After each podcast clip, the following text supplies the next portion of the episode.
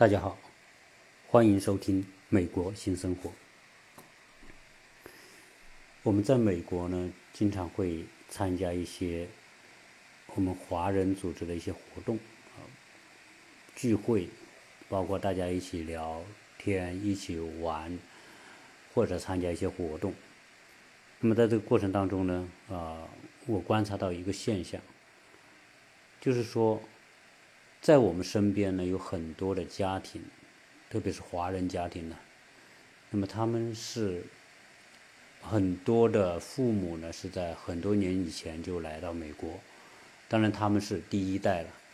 第一代来到美国，有的是读书过来，有的是工作过来啊，或者以其他方移民方式过来。总之，现在在美国呢，华人数量还是蛮多的。但洛杉矶自然不自然不用说啊，是在全美国来说，华人最多的城市就是在洛杉矶以及周边的那个地区。呃，在亚特兰大这个区域呢，啊，华人也不少。呃，据说呢，在亚特兰大大概将近是十万华人，啊，也数量也也也算是蛮多了。所以，我们所居住的这个区域呢，啊，是华人相对比较集中的地方，基本上跟洛杉矶好像也没有太大的差别，啊，生活方面呢，包括说饮食啊、餐饮，华人的这些，呃，店呢都很多的啊，包括这边有一个大中华，和和在洛杉矶的那个中华超市，啊，都形形式都差不多啊，各方面来说还是比较方便。那么华人多呢？我们在这个了解这些华人的过程当中，我们观察到一个现象呢，是让我们觉得特别啊值得反思的一个事，就是说现在在美国呢，小孩子啊分两种情况，一种是在美国出生的小孩，这种呢叫 A B C，啊就是 American Born Children。另外一种呢是属于 CBC 啊，CBC 就是中国 CBC 是美国生的孩子。那么这边呢，呃，由于在东部来说，这些华人啊，特别是台湾的或者大陆的啊，或者是一部分香港的，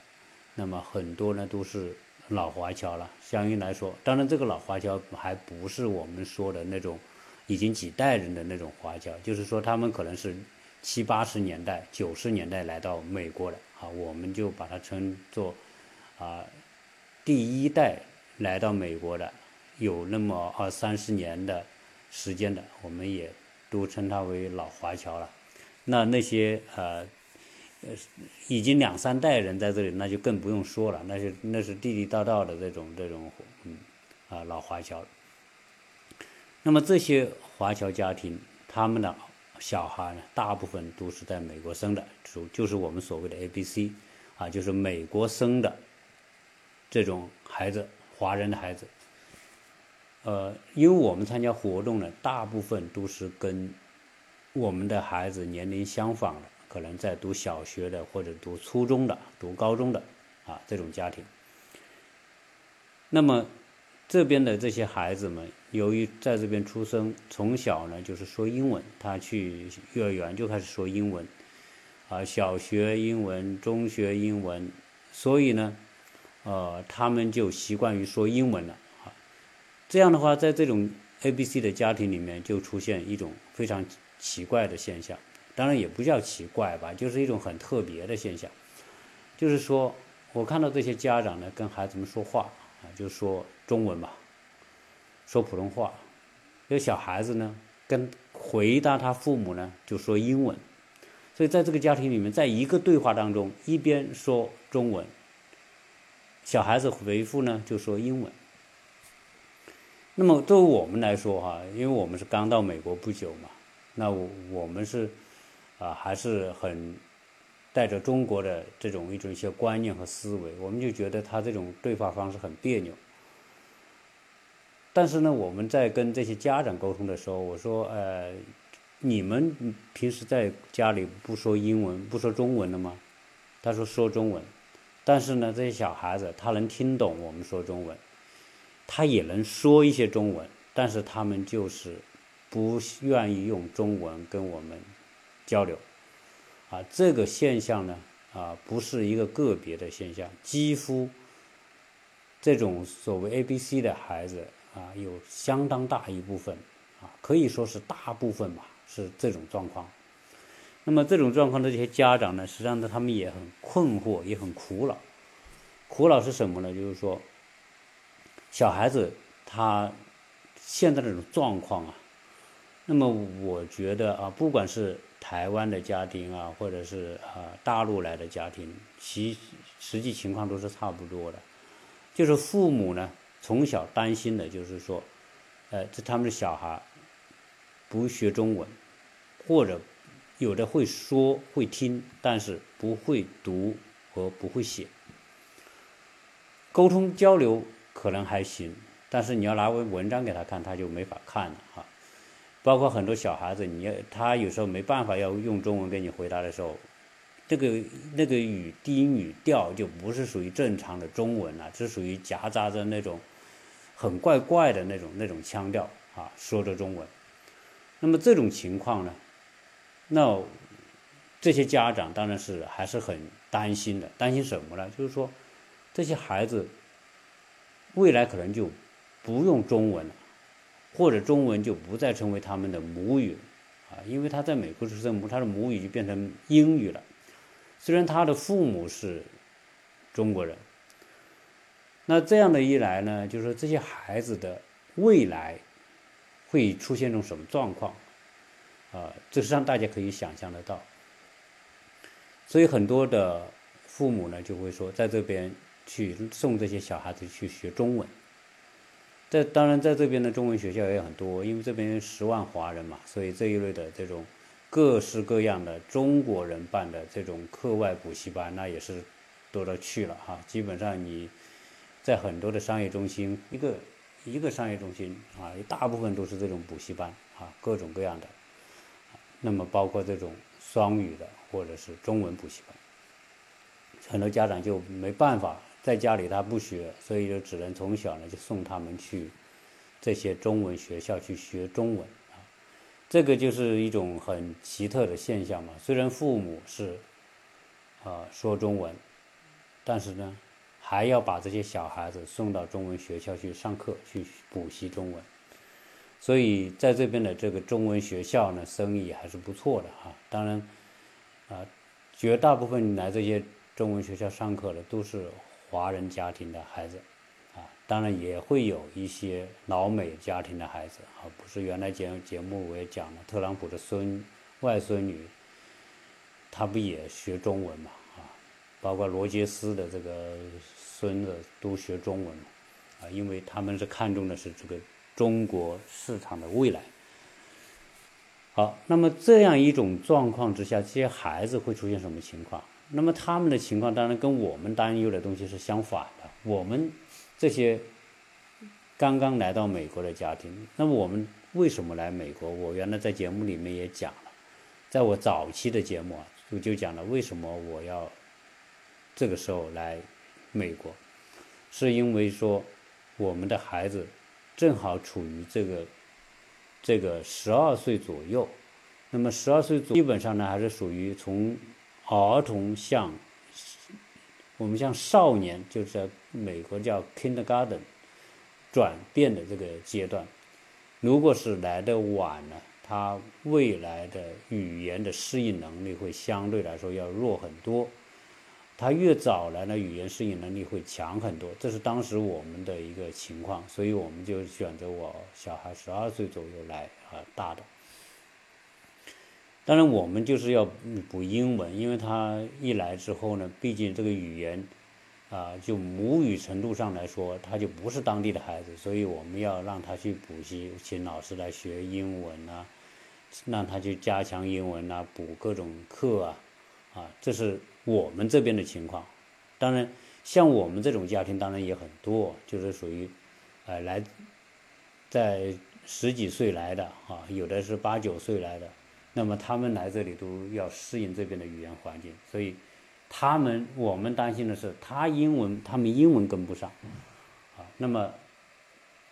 ，A、B、C 的这些家庭呢，就是担心他中文不行。那么这种情况，我们可以做一个设想哈。当然，就是说，他也实际上很多代在这里生活了，他们也生活的很好，不是说不好啊。但是呢，总归来说，他像这种第一代是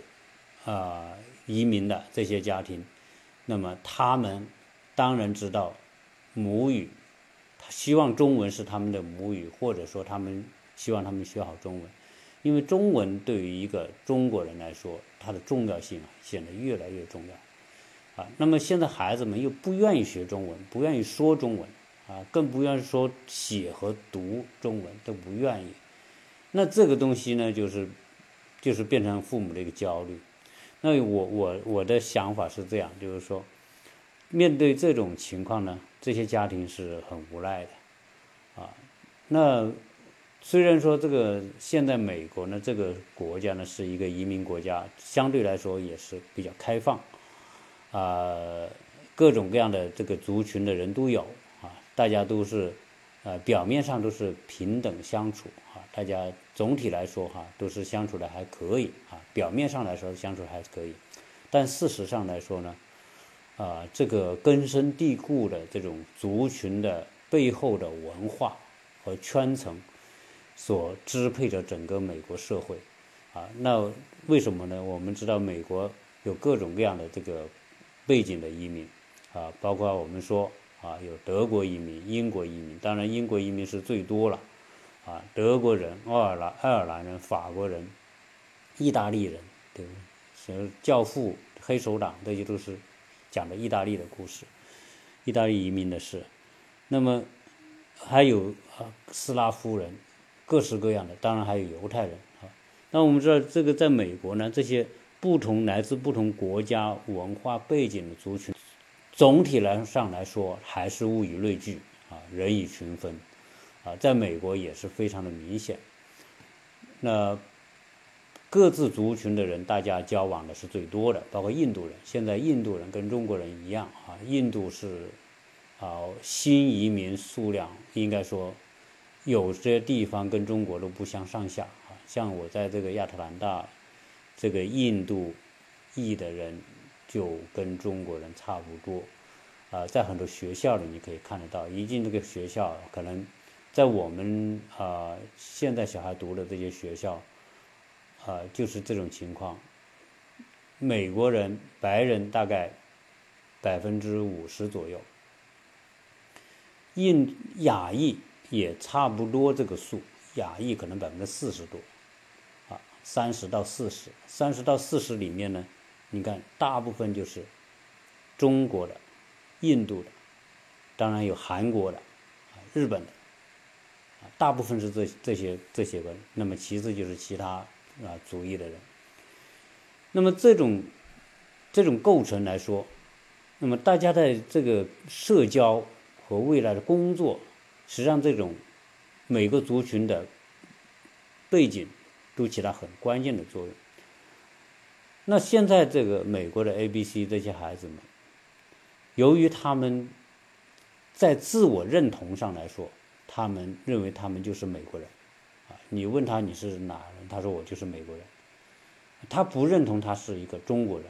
但是当然他还是会认同他们是属于就是华裔的。啊，就是他的血统是华人，是中国人，但是呢，是中国血统，但是呢，他是美国人，啊，现在的年轻人，这些初中生、高中生、大学生，他们只要他们是 A、B、C 的，他们一定是这样认为，他不会认为他自己是中国人，啊，这是一种非常非常普遍的现象。由于这种情况呢，实际上，当然，哎，你说 A、B、C 啊。在美国也有非常杰出和优秀的，啊，这个我们是不能否认的，啊，因为中国人还是很会读书嘛，也很勤奋，啊，所以呢，特别是说啊，在硅谷有很多的华裔的工程师，中国背景的工程师，啊，在美国这些高科技公司也很多。当然，我们都知道印度人也很多。在这些世界五百强的，特别是里面，印度人占的份额是相当的重，啊，这个跟印度人特别会读书也有关系。那我们说印度人会读书，啊，印度人他的文化认同，以他这个族裔来说也是一样的啊。所以印在我们这住的周边，一个社区里面，可能这个社区可能印度人有了百分之十、百分之二十、百分之三十都是印度人啊。印度人呢，也很多有钱的，你毕竟他也十几亿人是吧？有个。百分之几有钱的人也不奇怪，所以他们的购买力也很强，买房子什么的跟中国人一样，啊，可都是大把的钱可以去买。很多社区呢，就是很印度人的比例很高啊，他们喜欢买新房子等等，这种情况，所以印度也很多土豪。那所以在这些企业里面都有很多杰出的华裔的人啊，印度的、中国的、韩国的都有啊，这个我们不不可否认，但是。我们回过头来说，作为一个普通的，如果他不是特别的杰出和优秀，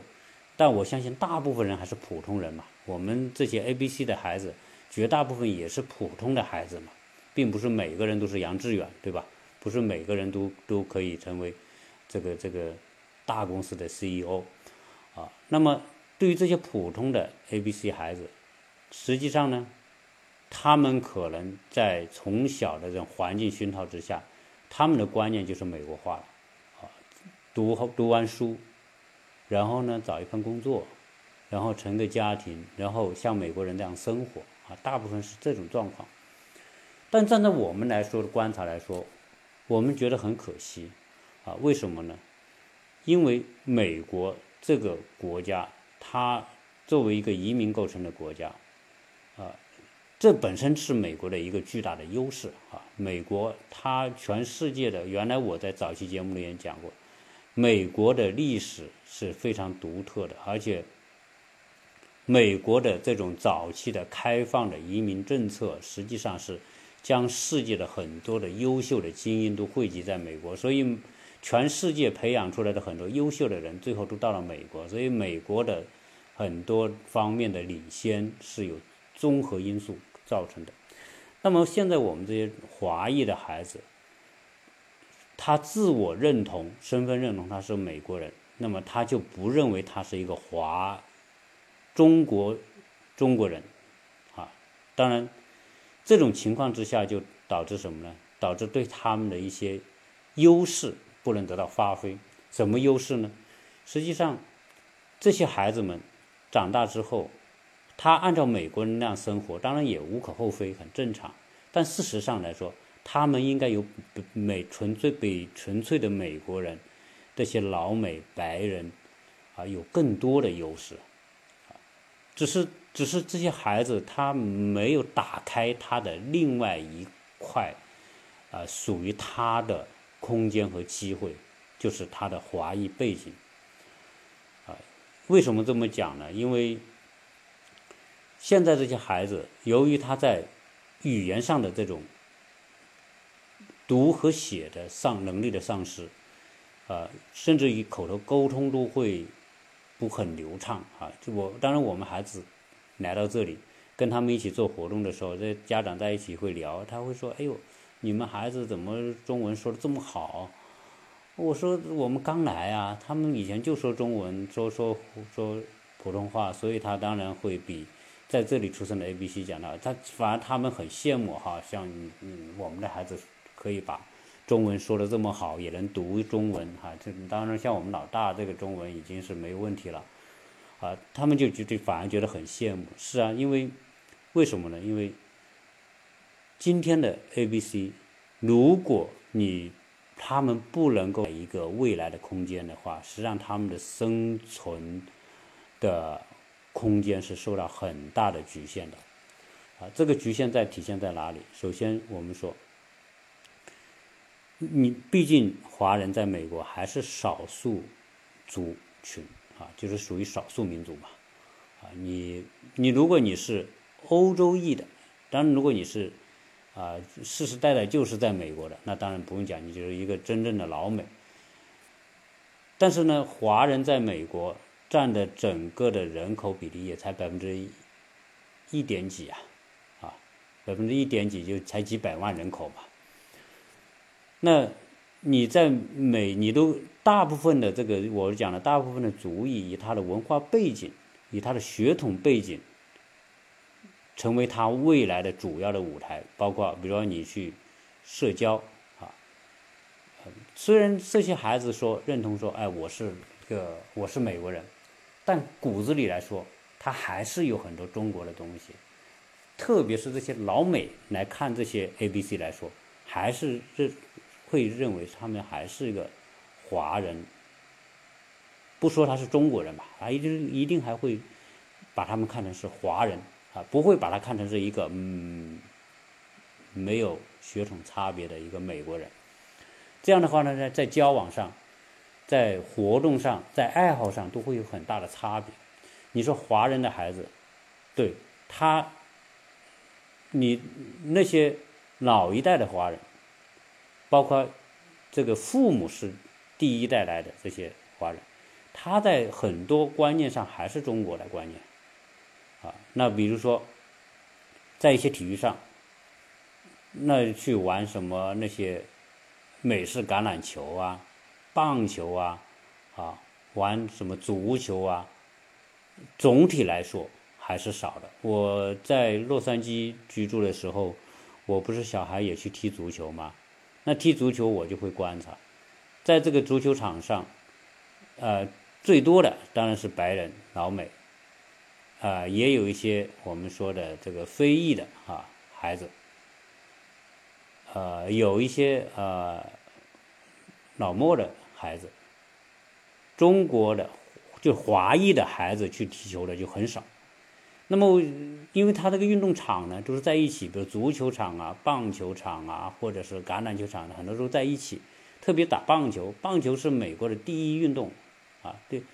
第一这是美国的国球。对不起，美国的国球，美国的第一运动应该是美式橄榄球。那么棒球我去看的时候，那百分之九十是白人孩子在玩，啊，几乎看不到华人的孩子玩。那如果你说在玩更刺激滑板，那些刺激性的冲浪或海上运动，那华人更少。这就是说，因为华人不管他是 A、B、C，他的父母是第一代还是第二代，在这些爱好上，就是骨子里的东西，你很难很难根除的。这华人读书多是吧？大部分时间用在读书。你说参与各种运动啊，各种爱好。那基本上来说，就不是说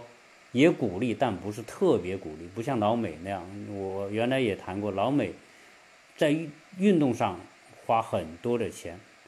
基本上，我我们不是经常去参加 East Sale，就是那些很多人要搬家呀，或者老人要把房子出售啊，要把家里的家居用品全部卖掉那种。我们去的时候发现，那些老美的家庭。当然，我们去的这 East Sale 的这些家庭，绝大部分是老美的白人家庭。我们就发现，他们在卖他们这些用品的时候，就是大量的体育器材，各种各样的棒球、橄榄球，呃，这个足球、网球，那这些这些球类的东西，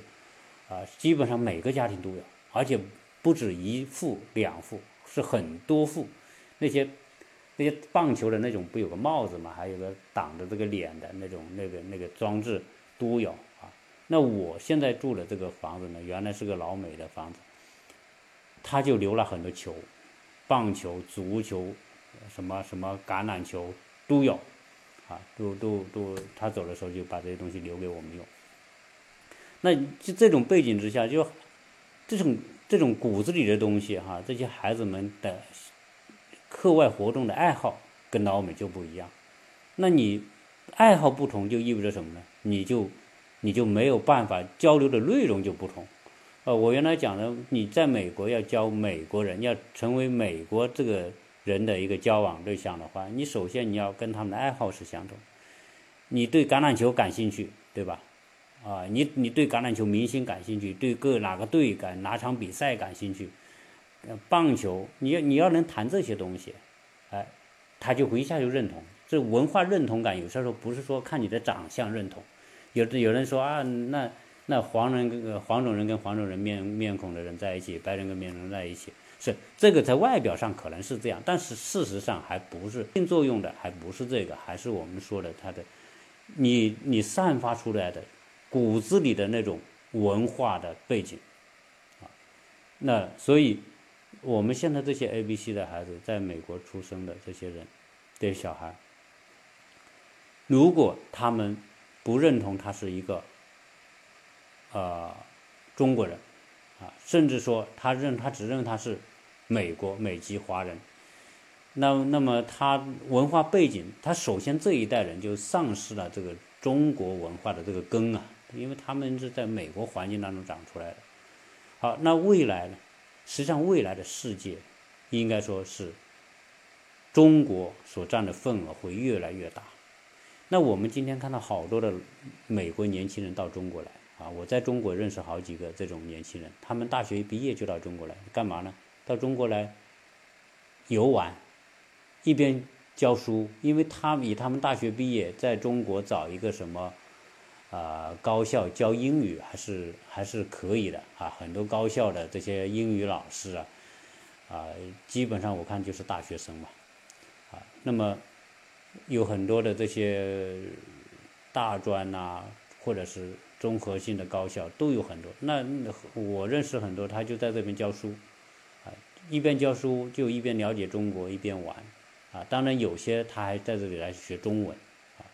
那来过中国，在中国待过的，当然对中国的感觉和都是很好，啊，为什么很好呢？你看现在中国欣欣向荣，中国的很市场很活跃，中国的吃喝玩乐的地方是说实在的哈。也也是，应该是全世界独一无二的。所以，在中国待了几年的这些美国年轻人，那说实在的，大部分是喜欢美中国的，啊，在中国好玩，对吧？吃喝真的是比美国要丰富的多得多，太多了啊！玩的地方比美国多，夜生活比美国多，呃，中国的城市的氛围比美国好。啊，这个我是在多次的节目里面都讲到，中国的城市才是真正的城市，美国的城市呢不叫城市，美国的城市叫 CBD，商务中心区就是办公的地方，啊，基本上在美国除了个别的地方，个别的城市，啊，纽约啊，或者是洛杉矶呀，啊，这种，这种，这种都市里面啊，你会看到有一些街区。有一些像中国那样一个商店接着一个商店的这样一个一条街啊，有这种状况，但是绝大部分的美国城市，包括我上次不也去了新奥尔良？新奥尔良是美国南部的啊一个经济中心，也是一个大城市。你远远的开车开到那个城市的时候，哦，它也有几栋高楼，但是那个高楼跟中国就不能比了，基本上它就是市中心数几栋高楼。你看，你远远一看，哪里是高楼的？有那几十层的高楼聚聚集在一起的，那个就是 CBD，啊，肯定是没错的了，啊，只有 CBD 才有这种高楼，其他的地方通通没有。那你说在中国，全部是各个地方人又集中，所以中国的城市生活，我们说不管是吃喝玩乐、夜生活，那美国是没有办法相比。那年轻人都喜欢热闹，所以。到美中国待过的美国孩子，这些年轻人、大学生都喜欢。那我们现在这个 A、B、C 这些孩子们，如果他找不到这个对中国文化的认同，他又不能说中文，那么在美国的生这个这个未来的发展状况，我觉得他们是受到特别大的局限。啊，那老美真的老美，还是会觉得你是亚洲面孔。所以在很多方面呢，就是表面上好像对你也没什么排斥，但骨子里还是有一些啊那种我们说在认同上的差异，就是他不是特别的认同你是一个纯正的美国人，对吧？毕竟那是白人的国家啊，当然当然白人占的比例高了啊，那么其他的都是属于属于少数族裔。那这样的话呢，对他们的工作肯定是有影响的，就业有影响，晋升也是有影响的，啊，当然我刚才讲了，就是说，不就排除那些做的特别优秀的、那些特别特别棒的那些年轻人，可能，哎，他就靠真正的那种过硬的能力和本领，啊，在这里他也能打下他的天空。但是大部分普通的 A、B、C 来说，那么这种局限就体现出来了，啊，所以你找工作、晋升、发展。啊包括你的社交圈子，啊，你都是一个小的，在大的美国舞台当中，你就是一个处于一个比较小的这种格局上，啊，包括你结婚啊，在这里面还是华人跟华人结婚，啊，当然可能这个亚裔跟亚裔，这个亚裔里面的可能菲律宾的啊跟找菲律宾的是吧？然后可能是台湾的啊，大家可能都找台湾的。啊，日本找日本，韩国找韩国，大部分是这个情况。当然，你说有没有这种通婚的情况呢？有啊，你说中国的找日本的，找找台湾的，或者是大陆找台湾的，或者是找韩国的，啊，当然有。但是你说，呃，有没有华人找印度人？这种好像我几乎我没看到过。啊，你说华人找个非洲裔的，啊，有一些女性的华人的女性的。人跟白人结婚的还是有啊，这个我们身边都有很多这种家庭啊，所以小孩子的混血儿的家庭也也是有的，啊，但是比例不高啊，大部分的白人跟白人的，非洲裔跟非洲裔的，老墨的跟老墨的啊，基本上是这种情况，啊，你从结婚就可以看得出你的格局，你就是少数族裔的格局，啊，但是回过头来讲，假如说。这个 A、B、C，他有很好的美国成长的背景，对美国的这个文化和社会的了解啊，跟白人孩子没什么区别。但是呢，如果他的中文又很好，对吧？他能够很好的吸收、接纳他作为一个华人的背景，他能够对。中文的这个读、听说读写都很都很过硬的话，实际上我们可以看看未来，如果他大学毕业，我们不说出人头地吧，我们就说从就业机会和发展机会上来说，由于语言就是通向另外一个世界的钥匙。如果这些孩子们是英语也很棒，中文也很棒。大学毕业、研究生毕业之后，在美国就业是在美国，美国你说啊，川普当总统，他就不停的炫耀他的政绩是吧？我就业增加了多少，非农业增加了多少，啊，就是不停的说呃，我这个这个就业率高啊，失业率低，但是不管怎么样来说，在美国。是一个相当成熟的社会。我我在其以前的节目里面也非常多的讲，多次的讲到，在传统行业里面，美国是就是一个已经僵化了的一个社会。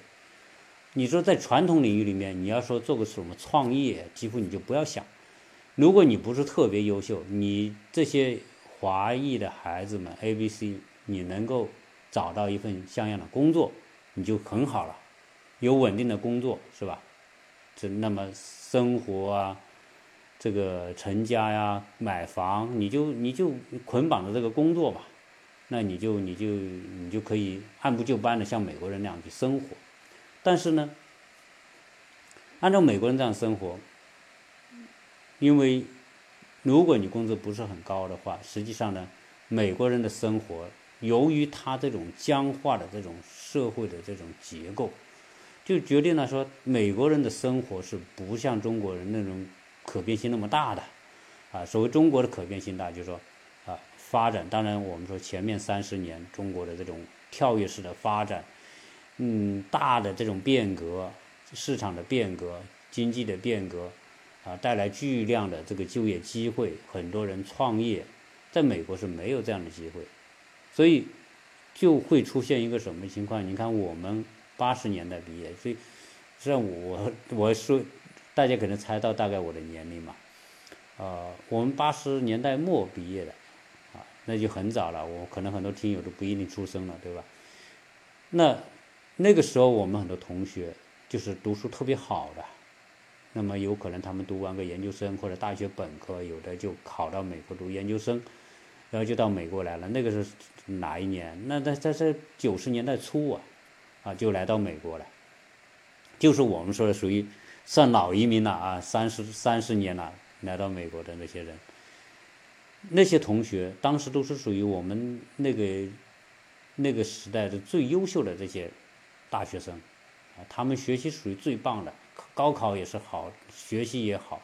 他们才有条件当时以各种方式考考到美国来。到美国来那个年代，在八十年代末九十年代初，中国还没有真正的起步和发展，所以那个他们在这边读完书之后，能够留在美国工作，就觉得很好啊。当然，当然，我们在国内的当然也很羡慕，特别羡慕他们可以到美国读书，然后留在美国工作。但是三十年之后，由于他们在美国，从那个时候开始，美国就是一个按部就班的社会。他们在这边读完书，找一份工作，然后就过着美国式的生活，对吧？上班，拿份工资，然后再贷款买房，小孩子受教育，就就是几十年就上班嘛，啊，上了几十年。结果回过头来一看，中国当初他们的同学在中国，那些可能成绩不如他们、学校不如他们好的那些那些在国内混的那些同学，胆子大一点的就下海啊、创业啊，各种各样的。那抓住一个机会的那些人，可能就十年，不要说二十年吧，有十年八年，可能一下子就不一样了，啊，这种。中国人的购买力，你说到全世界的购买力体现在了？就体现在这些人。所以他们可能说，呃，特别是说，呃，后面的这种物业的升值啊，各种各种红利吧，就是三十年的改革红利，待在国内的抓住机会了的，可能有个十年、十几年就完全翻身了，啊，在财务上就可能说财务自由啦，那么有事业啦，啊，有各种。就是从从个人的家庭的经济实力上来说，那那这些在美国打拼的，在美国工作的人，如果不是在美国自己创业成功的话，只是上一份班的话，那真的没办法跟国内的那些在改革开放当中崛起的这些人相比，啊，所以回过头来，他们还是有很多的失落感。那不光是我们说这个当初早年九十八九十年代来到美国的这些，我们这些啊同同时代的那些优秀的大学生吧，那么也包括台湾的，那很多台湾人当时也来到美国读书啊，然后在美国工作，后来他们发现哦，他们没在美中美国工作和读书和工作的，在台湾做生意，后来去大陆开工厂的，可能个个都成为大老板的这种情况很多了，所以。我说这个哈，说的很很长，也很题外话的这种感觉，就是说，中国这个国家啊，不管说它有多少的缺陷，有多少的不足，在我的节目里面，经常有人说，你你老说中国这么这么好，你为什么还要去美国？经常有人跟我提这个问题，我说这个不，这个不奇怪，这也不值得问这个问题。啊我们来到美国，我们才能更好的站在不同的环境之下去思考、去看待自己的国家和看美国这个国家。是我们当初来美国也是学的美国有很多它的优秀的好的方面，这个也是不肯否认的。但是不能因为说我来美国，因为美国也有它优秀的好的方面，我就要对自己的国家就要对自己的文化就要完全否认掉。我觉得也没有必要。可能我们曾经也是愤青，但是到了今天，我们我们的阅历、我们的思考，任何一个国家、任何一个社会，都有它的好的一面，也有它的不足的一面，所以不能因为它不足的一面就去否定、彻底否定这个，是吧？它的好的方面，这不是实事求是的态度，所以。在听友里面再问这种问题，我觉得就没有必要再问了哈。再问你为什么来美国这种问题，我就建议大家不要再问啊。我觉得问的就是属于，嗯，就是没有太多的回答的必要了。所以，你看中国这么大的一个国家，这么大的市场，中国人那么勤奋，如果说我们的 A、B、C 的孩子们能够在文化上、语言上能通两个世界的话，实际上他完全没有必要只过美国式的这种生活，他完全有机会可以去到中国，去，也许在中国会给他带来全新的机会，啊，这个一点都不奇怪，中国需要这些人，对吧？需要这种对两边文化都特别通的，所以真正你说现在很多的留学生到美国来，他们未来就会具备这种机会和优势，他有中国文化背景、中国的语言背景，在这边又能够通过留学读书啊，对美国有相当的了解，英语自然也没问题。那么这些孩子，特别是这些。不是 A B C 的，就是我们 C B C 吧。所谓 C B C，就是中国出生的孩子，现在在美国读书或者在美国生活，只要他在中国对中文有相当的基础，又有对中国文化的相当的认同，他还认同他是个中国人，也可能未来他们在这边受完教育，得到锻炼之后，他回中国发展，他们的起点就会很高，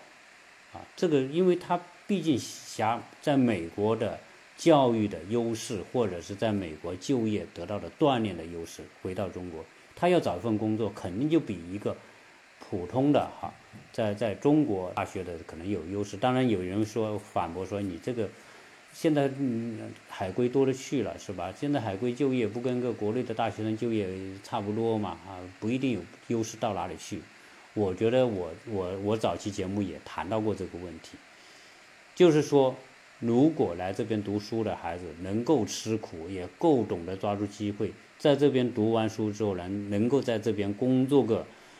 五年左右，啊，磨练五年左右，再回到中国去，实际上他的身价肯定是不同的，啊，就是这人家就就雇主对他的估值是不同的，啊，所以，所以我觉得，呃。这些能够通两边的这些年轻人，机会会多很多。所以回过回过头来讲，A、B、C 的这些美国生的这些孩子，华裔的孩子们，确实家长，我相信很多的家长都已经意识到这个问题，也焦虑啊，为这些孩子们不愿意学中文、不愿意写中文、读中文焦虑啊，因为觉得。在这一，他们的父母还是认为他就是个中国人，是美籍的华人，啊，他他的文化认同感他是中国人。这个我们在跟这边的我们的这些朋友啊华人交往的时候，那是骨子里骨子里就是就是一个中国人啊啊，那所以他们这种焦虑，孩子们呢，这个确实是。当然你也没办法哈，因为在这种环境当中，你要让他意识到这个问题是不容易的。我跟我的孩子们，我就有意无意我去跟他们聊，我说你你们学好，在这边受好教育，未来机会最多的还是在中国。我会有意无意的告诉他，为什么？因为在美国你就是按部就班。说白了，如果你不是特别杰出啊，在美国你不要觉得你会有多精那种那种精彩的东西。当然，你你说啊，传统美国生活有什么不好吗？当然也好，是吧？如果你说我没有特别大的目标，没有特别大的追求，我就是过一个平平淡淡的生活。当然，美国很好，我也喜欢美国的这种平静。但是对于年轻人来说，对于属于拼搏年代的年轻人来说，如果你就进入那种轨道，平平淡淡的，就就今天可以看到你三十年之后，我觉得也太枯燥了吧，太。太失去应有的精彩嘛，所以这个从这方面来说，呃，作为一种感慨哈，我在这这一期节目里面呢，就就反正可能我们的听友里面有很多就是在美国，有很多可能家庭他就是处于我说的这种状况的，啊，那也那也没办法，但是我觉得啊，这些父母来说。虽然说可能要要付出一定的努力，让他让孩子们能够接触到应有的中国文化的，不特别是语言的这种熏陶，啊，因为中国这个世界真的不可预测，未来的机会多了，我认为还在中国。虽然美国今天是最发达的国家，但是我们可以看到趋势是不可阻挡的。我们不要用其他的东西，是作为我们自己的国家来说，有它的很多需要改进的地方。但是呢，中国仍然是充满机会的国家。中国的政策也在适应的环境变化，在调整。所以，我我个人的感觉，未来的十年。中国的机会还是比美国要多，这个是属于市场、人口以及我们这个民族的这种本性决定了。我们这个民族就是勤苦、勤奋，就是追求。当然，我们有些追求说物质上的追求多了一点啊，这个是属于我们现在的现状。但是，不管怎么样来说，年轻人要去追求自己的目标，要在。在一个精彩的环境当中，机会多的环境当中，那自然我认为未来还是中国。就算我们可能会经历一定的波折，经历一定的困难，或者会经历经受一定的挑战，但是机会还在中国，可以接受美国的教育。如果能够，如果我们的 A、B、C，当然，呃，我们新的啊。来美国受教育的啊，这些 C、B、C，当然，我觉得他们未来如果能够做好规划的话，我觉得他们应该会机会会很多。啊，A、B、C，